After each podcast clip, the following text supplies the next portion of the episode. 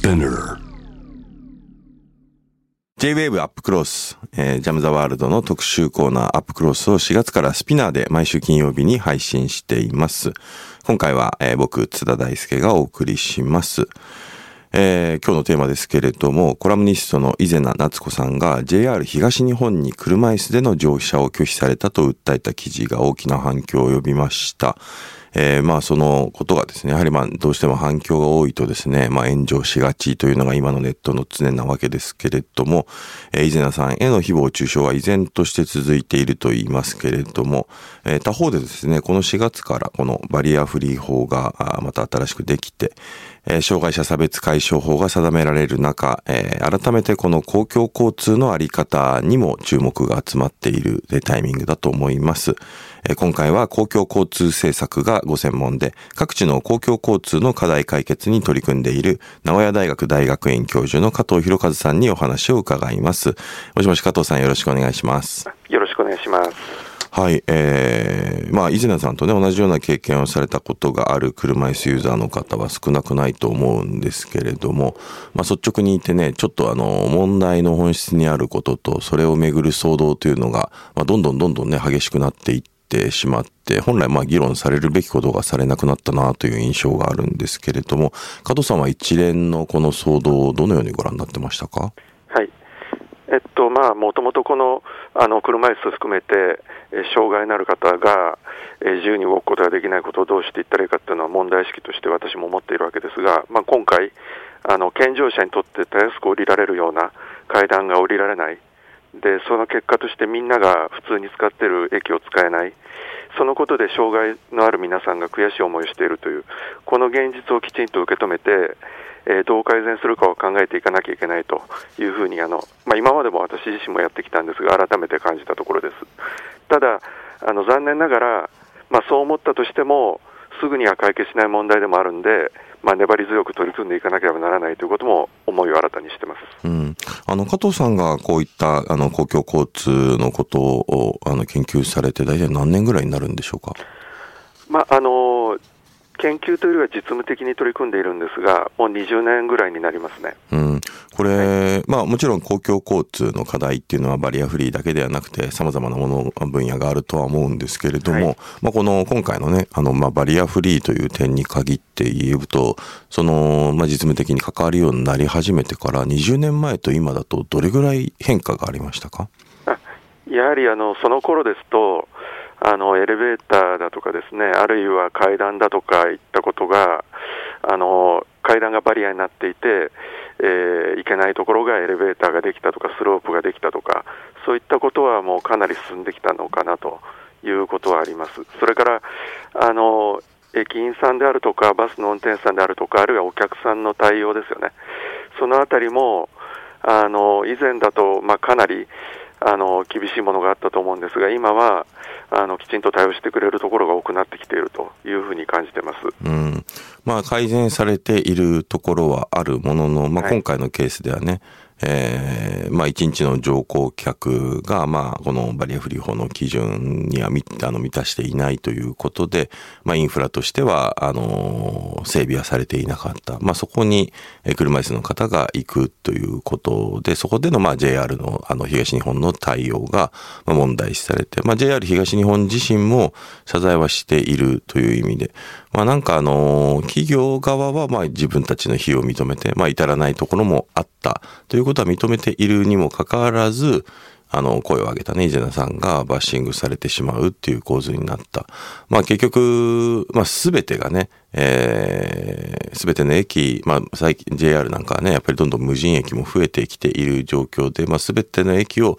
整備できるわけではないという、まあ金銭的、コスト的な事情があるにせよ、しかしやっぱり目指すべきこの、バリアフリーというものの理念と、まあなんか過渡期だからこそ起きる出来事ではあると思うんですけれども、なかなかあの、この解決が難しいなというふうには思ったんですけれども、まあこういったこのバリアフリーをどこまで、えー、整備しうるのかっていう議論、こうしたものも、あの、かつてと比べるとだいぶ変わってきてるところってあるんでしょうか？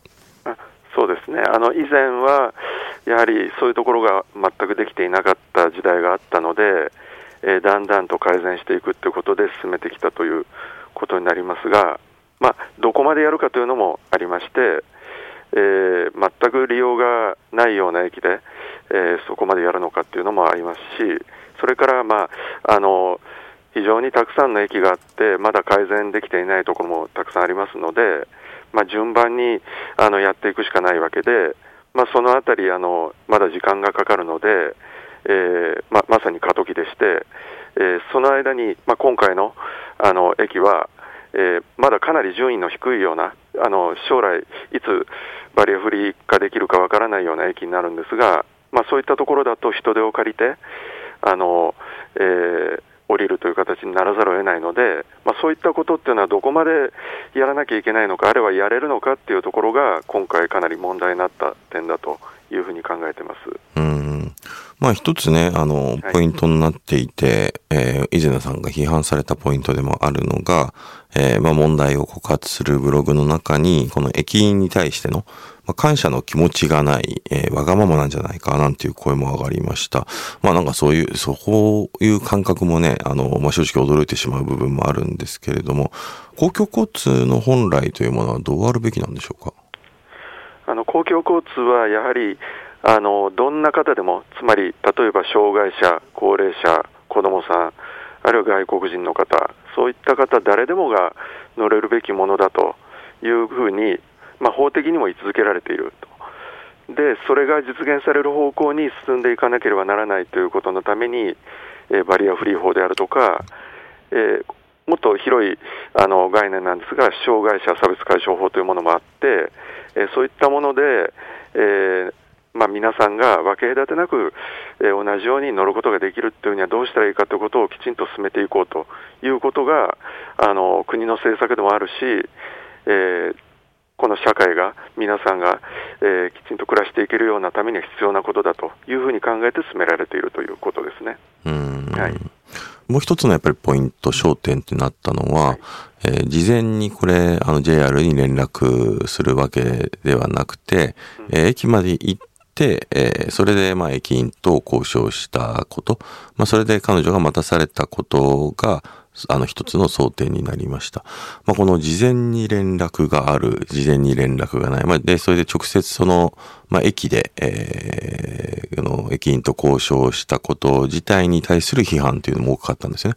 これはあの、事前に連絡をしていれば、まあ、JR 側も対応できたのではないかという批判が、まあ、多分、稲田さんへの批判に対しての最も大きなポイントっていうのは、まあ、そこにあったように思うんですけれども、まあ、そのこと自体で、えー、実際に木の宮駅に行けなかったということで、伊勢さんは、まあ、乗車拒否というですね、強い言葉を使いました。まあ、このあたりが一つポイントではあると思うんですけれども、ここのあたりはどうお考えになりますか？はい。あ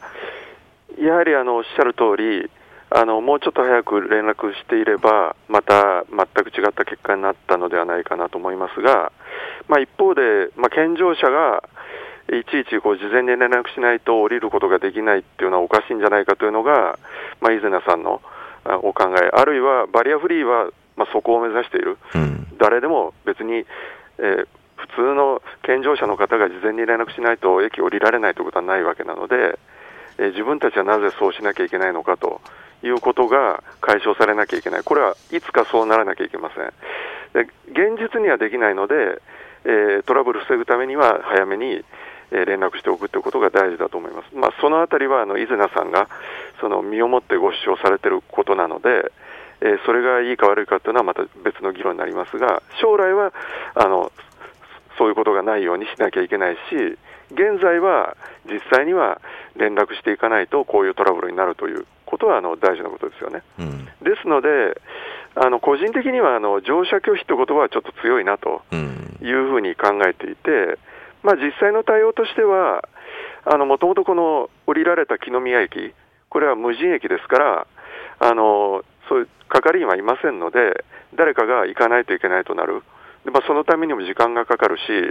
今回4人必要でしたから、まあ、4人を、えー、ちゃんと用意して、えー、行ってもらうっていうのは、えー、決してあの急にできることではないので、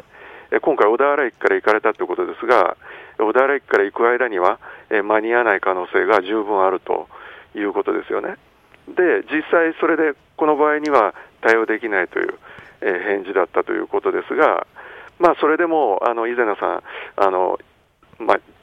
木宮駅まで行くということで行かれたということなんで、えー、さらに対応何ができるかと考えてで熱海駅の方で、まあ、駅長さんも含めて4人で木宮駅に行かれてで待ち構えたという、まあ、そういうことなんですが、まあ、これあのこれ自体があの伊是名さんによると、えー、特別扱いというような発言もあったようですが、まあ、今のようにこの、えー、4人が、えー、集まることができて、行くことができたっていうのが、えー、確実なことではなかったので、えー、いつもこれをあのやれと言われると難しいという、そういう意味の特別だと思ったら、あ自然な発言なのかなと、伊是名さんだからどうということでもないんじゃないかというふうに考えます。これはあの一体言わないの話なので、うん、外からでは推測でしかありませんがね。まあ、あのどちらにしてもあの JR 東日本としては、まあ、そういうお客さんがいるっていうことに対してあのできる限りの対応はされたと思うのでこれ以上の対応があったのかというとあの私はないと思ってますので、まあ、乗車拒否っていうとちょっと言い過ぎではないかというふうにあの個人的には思っていました。うんまあ、あとはあのもう一つあって、あの木宮駅は熱海駅にかなり近いので、はいはいはい、で熱海駅でしたらバリアフリーも揃っているし、それからタクシーも必ずいるので、まあ、もちろん障害の方のタクシーにあのすぐ乗れるかどうかというと、これも伊是名さんご指摘のように、あの乗れたかどうかわからないんですが、まあ、今、実は考えてみれば、インターネットを調べれば、あの熱海駅でどういうタクシー会社があるかとか、うん、えー、木宮駅がどういう構造になっているかということも、まあ、私も改めて調べたんですが、あのたやすく分かること、なので、そういうことも普通にあの我々がいろんなところへ行くときに駅を使うときに駅の構造を知りたいとなったらすぐネットで調べるっていうのはあのできることなので、うん、まあ、そういうこともあの旅行の準備ということであったら、まあ、そういうことももうちょっとされた方が良かったんじゃないのかなということもまあ思ってます。まあ、このあたりはあの健常者と障害者で、えー、その何を気をつけなきゃいけないかということは違いますが、まあ、私がネットで調べた限りでは、あの十分あの分かる状況だったと思いますので、まあ、そこはあのきちんとやられた方が良かったというふうにも感じてます。ここのは難しいところですよね、はい、あの、はい、健常者であることもやるできることと、まあ、実際にやらなければいけないことっていうのは、まあ、近いようで結構差もあって。、はい、まあ、あの、健常者と障害者の方で、やっぱり準備が異なるっていうこと。はい、まあ、我々も、あの、駅のことを調べるって言っても、そこまで詳細にいちいち調べずに、うん、えー、まあ、旅行に出たりとかするわけですから、まあ、もちろんそれは事前に準備があった方が、まあ、スムーズで望ましいけれども、まあ、そういうことを気にせずにどこに行っても、あの、健常者と同じように移動できるようになるのが、まあ、バリアフリー法の目指すところではあるというところで。はい、まさにそういうことですね。うん、ただ、現実には、あのすべてそういう駅ばかりではなく、特に絹宮駅のようなあの小さい駅ですと、遅れているっていうのは現状なので、まあ、その時にあの駅の構造であるとか、まあ、無人駅であるとかということは事前に、まあ、伊是名さんも分かっていたと思うんですが、ただ階段がどうなっているかということは、実はあのホームページを見ると階段があることはあの明らかに分かるんですが、えーまあ、あのそれがうまく読み取れなかったというところもあったようで、まあ、そのあたり、あの一つ誤解を生んだ原因になっているのかなとも思います、うん、これ、あのーはい。お僕もまあその点についての議論でいろいろ思ったのが、まあ実際のね、その障害をお持ちの当事者の方で、はい、ホーキング青山さんがね、番組に出た時に喋っていたのが、まあ、伊是名さんの気持ちはわかるけど、まあ自分だったら多分事前に連絡をした方がいいんじゃないかなっってするんじゃないかなっていうことを述べられてたんですよね。まあなんでかっていうと自分の今までの経験上、あの、その方がまあスムーズ、いろいろスムーズにいくからっていうこと。で、まあそのこともおっしゃってました。他方で、まあツイッター見ていて、障害をお持ちの当事者の方が書いていたことで、まあ僕はまあそれも確かにそうだなと思ったのが、あの、事前に連絡があればスムーズなのにっていうのはその通りなんだけれども、結構障害者の方で、車椅子の方で、あの、事前に、えー、公共交通機関に連絡をすると、あ、うちにはそういう施設がないので、そもそも無理ですっていうふうに、事前に連絡をして断られるっていうケースもあって、、まあ、断られてしまうともうその時点で、えー、結局そもそもそこに行くっていう選択肢ができなくなってしまうだからやっぱりこれは伊勢さんが行くことによって問題提起されてっていうことも分かったのでなんかやっぱそういう意見なんかも見て聞いているとまあなんかやっぱりこの問題正解がないんだなっていうことも思います。これは事前に連絡があればスムーズなのにというのはただにそうだったんでしょうけど、まあ、事前に連絡があっても断られてしまうというケース、こういう場合っていうのはどう考えればいいんでしょうね？はい、まああのそこ難しいところなんですが、あまず、イデナさんが多分考えたのは、まあ、事前に連絡して断られて、例えばそれをブログに書いたとしても、えー、まあ、あまり話題にならなかったのかもしれませんよね。なので、えー、問題提起をされたいのであったとしたら、まあ、実際に行かれて、えー、やっぱり行けなかったって言った方が、えー、伝わるというのはありますから、まあ、そういうことをお考えになったかもしれません。であのえー、事前に断られるっていうのも、まあ、断られたら断られたというふうにあのブログで書けばいいと思いますし、あのまあ、いろいろ考え方あるんですが、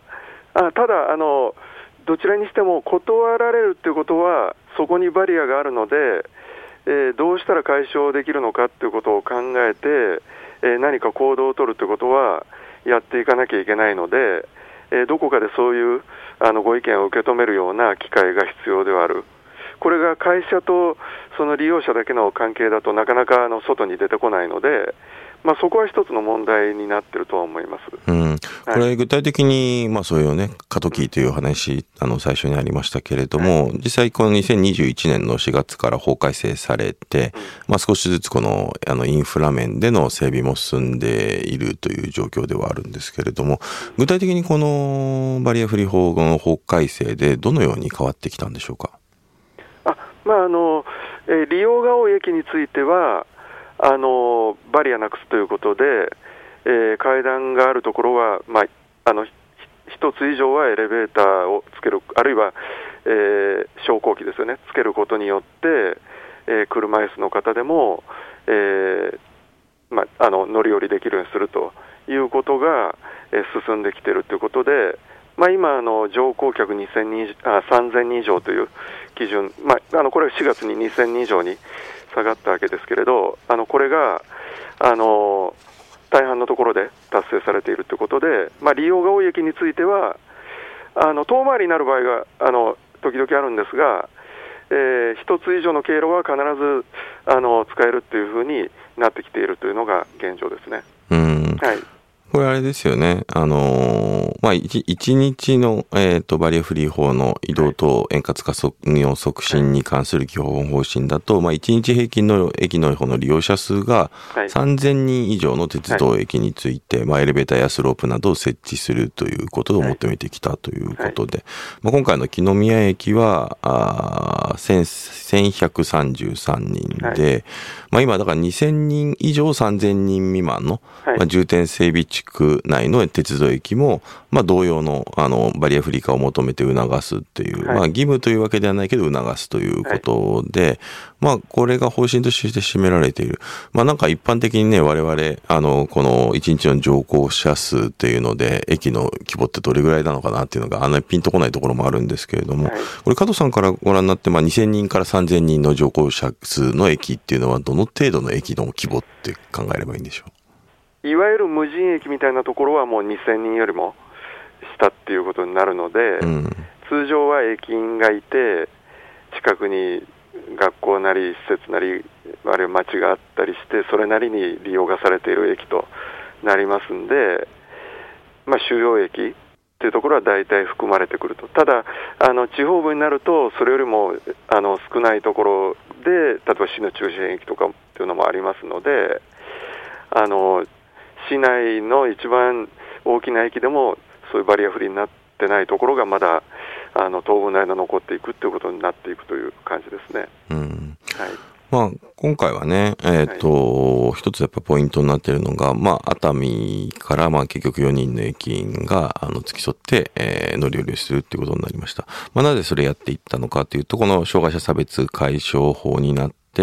えー、障害者の、まあ、事業者ですね。事業者が障害者の差別年齢及び障害の状態に応じて、まあ、社会的障壁の除去の実施について、必要かつ合理的な配慮を、えー、するように努めるというふうに書かれていて、この合理的な配慮というのを事業者しなきゃいけないということが法律に書いています。このでも合理的な配慮というのも、なんというか、あの、かなり、あの、幅広く解釈できるような単語で、これが一つポイントでもあると思うんですけど、事業者がやらなければいけない合理的な配慮っていうのはどこまでなんでしょうか？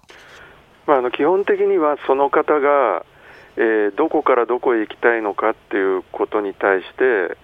えー、できる限りそれが可能なようにするということなので、まあ、そういう意味ではあのもし木宮駅で降りなければえー、行きたいところに行けないということであったなら、まあ、できる限りあのここであの合理的配慮は、えっとえー、事業者が負担が過重でないと、まあ、あの重すぎないということを前提にしているんですが、そのえー、なんかできる限りという言い方した方がいいと思いますけれど、うん、あのえー、は、えー、その行き先まで行けるようなえ形にするということが必要だとなりますね。うん、なのであの、途中でその熱海駅で降りてで、そこからタクシーで行かれるのもいいんじゃないかという提案があったと思いますが、まあ、それも一つのあの、そこまで、行き先まで行けるということなので、えー、そういう紹介したということは、あの配慮の中には入るかなと思います。ただ、そこでまたあの、そうすると熱海のタクシーは実際、えー、私は乗れるのかとかいう話に対して、えー、乗れるかどうか調べるところまでやるかどうかっていうのは、そそれは今の合理的配慮なのかどうかってそれこそ裁判でもしてみないとわからないようなことになりますが、まあ、ただ少なくとも私たちが、えー、その小田原の駅で、えー、熱海駅でタクシーがあるかどうか調べてくれっていうのは、まあ、言ってもほぼあのやってもらえないと。思いますんで、し、あの先ほど申しましたが、その熱海駅のタクシーの状況とかは、えー、これ、インターネットでも調べられるので、で電話もあのこのタクシー会社何個かあるんですが、電話も出てきますので、まあ、自分ご自分で調べることもできるかなというふうには思いましたね。うん、はい、なるほど。あのまあ、今ね、あの合理的配慮っていうのは事業者の負担が過重でない、まあ、できる限りというお話ありました。これ、まあな、なんでそうなるのかっていうと、バリアフリー化を進めるためには、設備投資の費用っていうのがかかって、まあ、エレベーターなんかね、特にお金もかかるっていうところもあるわけですけれども、この点って交通事業者、どこまでこのカスコストをかければいいのか、えー、あの、交通事業者が納得している部分っていうのもあるんでしょうか？あの、基本的には、やはりあの、コストに対、コストってことを考えれば、このエレベーターの、えー、設置にお金と時間をかけてで、それによって利用者がどのくらい増えるかというと、えー、それほど増えないと思われる、まあ、障害のある方は乗られるんだけれど、あと、えー、お年寄りとかで便利になったという方はおられると思いますが、利用がそのエレベーターをつけたことに見合うほど増えるとは、えー、あんまり考えにくいので、えー、実際には、まあ、やりたくないっていうのが本音だろうと思います。ただもちろん公共交通のその誰でも乗れるようにするっていうのが原則だというのは、これは交通事業者も理解しているところだから、えー、やっていかなきゃいけない。ただし、それによって収入が増えないんだったら、なかなかできないので、これは公的負担も、つまり税金投入も、えお願いして、え一緒になってやっていかないとなかなか進みませんということになりますね。うん。はい。これだからあれですよね。まあ議論見ていて、僕も多少違和感があったのが、うん、まあ、あの、移動の自由とか、まああるいは交通権なんていうのね、のがあって、えー、で考えていく上で、まあ、このエレベーターやスロープや落下防止用の策を作っていくっていうことっていうのは、まあ、これある意味で言うと、まあ、国あの国がどこまで補助するかっていう話でもあると思うんですよね。はい、で、もちろん事業者だって、あの特に民あの JR 今民間の事業者ですから、採算っていうのを考えなければいまあ、だから採算を考えなければいけないコストだからこそ、えー、これ国交ね、補助どれだけするのかっていうことでもあるのかなとは思うんですけど、これ、あのー、正直この国がこういったバイヤーフリー移動の自由、しかもまあ、実は伊勢名さんがね、あの、先天的に障害があったっていうことで、障害者の問題であるっていうふうに、あの、割となんか議論が狭くなってるなって印象もあるんですけれども、例えば健常者の方でも、まあ、高齢の方で杖つかないと歩きにくい人だとか、あるいは妊婦の方だとか、まあだからエレベーターがあった方が、あの、ベビーカーだって当然移動しやすいって言って、実はこれ、あの、バリアフリーが進むというのは、健常者にとっても実は相当いろんな大きなメリットがある。だからこそ、まあ公共交通の政策としてどれだけ国がコストをかけるのかっていう話でもあると思うんですけれども、このあたりはいかがでしょう？はいまあ、確かにあのエレベーター障害者の方だけのためにつけるわけではなく、我々だって疲れていれば、ちょっともう階段上がりたくないからエレベーター乗りたいねということだってあるわけで、あのいろんな方に使っていただけるものとして作るものなので、あのそういう意味では、えー、もちろん自分がもし障害者になったとしたときに使えるというそう、そういうことももちろんある上に、えー、日頃でも使うことができるっていう意味では、えー、皆さんに、え利益があるというか、いい面があるわけだから、例えば障害者の方だけにコスト負担してもらうとかっていうのは、これは全くおかしな話になっていて、やはりみんなが、えー、同じように乗ることができるようにするために、エレベーターというのは必要な機能であって、それがついてないんで、ままあ、トイレに近いですよね、トイレもなくてもなんとかなるのかもしれませんが、あのあった方がいいし、あることによってみんな使うことができるんで、トイレの設置費用っていうのは運賃に含まれている。でそれと同じように考えたらいいのであのエレベーターがついてバリアフリーになっているのが当たり前だということに対してあの、えー、運賃負担で賄っていくっていうのは必要なこと。ただしそれを急にというか促進しようとするとこれは難しいので、えー、それからあの国としてそういうノーマライゼーションというか、えー、皆さんが同じように使うことができるようにするためには、えー、やはり公的な負担も必要だということで、その両方をセットにして進めていくというのが、まあ、今の政策でもあるし、まあ、今回あの、基準を下げているということで、またそれを加速するということになりますから、まあ、運賃負担になるのか、えー、公的負担になるのか分かりませんが、そういう負担を増やしていくことで加速していくということが行われるのではないかなというふうに考えてます。まあ、今回のね、騒動をあえてポジティブに捉えるのであれば、まあ、この騒動をきっかけに、まあ、移動の自由だとか、まあ、健常者も受けられる恩恵というところに光が当たって、きちんとここに予算を国はつけてくれよっていうようなね、議論が高まっていけば、それはそれで意味があるのかなとは思うんですけれども、はいね。はい、あとはやはりまあ、究極的な問題はね、結局まあこれに尽きるような気もするんですけど、まあ日本全国すべての駅を、駅を一気にバリアフリーをするかっていうわけには、まあ予算的にも多分いろんなもの、採算的にも、え難しいということ。となると、優先順位をどのようにつけて、まあどれぐらいのペースでやっていくのかということでもあると思います。このあたりはどう考えればいいんでしょう？はい。まあ、あの、すぐにできないし、全国に膨大な駅の数、まあ、駅だけじゃなくて、えー、他の交通機関だってあるので、まあ、ありとあらゆるところを改善していかなきゃいけないという中で、どういう順番でやるかということは、もう避けられない問題、考えなきゃいけないところで、まあ、今の、えー、考え方では、乗降客数ということになりますが、あの例えば障害のある方が多く使われる駅であるとか、まあ、病院に近い駅であるとか、いろいろあの、えー、特に配慮しなければいけない駅っていうのはあったりとか、特にバリアがきついところで改善が急がれるところとかっていうふうに、その乗降客数だけではあの決まってこない面もある。ということなんで、まあ、これはあの特に地域の皆さん、あるいは、まあ、障害を持っておられる皆さんで一緒になって、えー、考えながら、特にあの進めるべきところはどこかということも、一緒になって検討して進めていくということが、まあ、より必要になってきてるというふうに思いますね。うん。はい。はい。まあ、改めてね、あの最後に伺いたいんですけれども、まあ、この現場の改善に携わってきたお一人として、加藤さん、この伊勢さんが訴えたことを改めてどう受け止めるのか、まあ、どういうね、この今後の改善の議論につなげていけばいいというふうにお考えですか？はい。まあ、あの伊勢さんはあのずっと、まあ、いろんな思いがあって、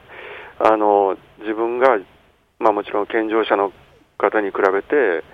まあ、自由に動くことができないっていうことをどういうふうにしたら改善できるのかということを、まあ、あのご自分として考えながら、え今回のことも、えー、発言もあったと思うので、それはあのそれでいいと思うんですが、ただ、私から見ると、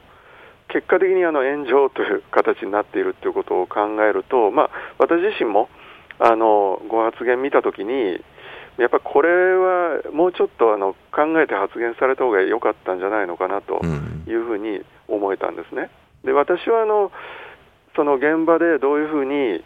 公共交通を使いやすくしていくかということをずっと考えて仕事をしているので、まあ、正直言ってあの言いたいことはいっぱい出てくるんですがあの全部言ってしまうということはなくって、まあ、我慢することもいっぱいありますあのそれはどうしてかっていうとあのここで言うことで、えー、この改善が進んでいくんだったら言った方がいいしここで言うことで変な誤解を生じさせたりとか、えー、相手を怒らせてしまってやる気なくさせたりとかそういうことになってしまったら元も子もないので、まあ、この場合はあの本当に慎重にあの言葉も選びながらあのあるいは段取りもあの考えながら進めていかないといけないことでそういうそのことが一番全体としてバリアフリーが進んでいくための早道だというふうにあのいつもあの仕事しながら痛感しているんですよ。うん、なので、まあ、そういう意味では、まあ、目指すところは同じなんだろうなと思うんですがやはりあのいろんな方がいる中でこの大事なことをどうやって進めていくかということの、まあ、戦略というか方法論というかが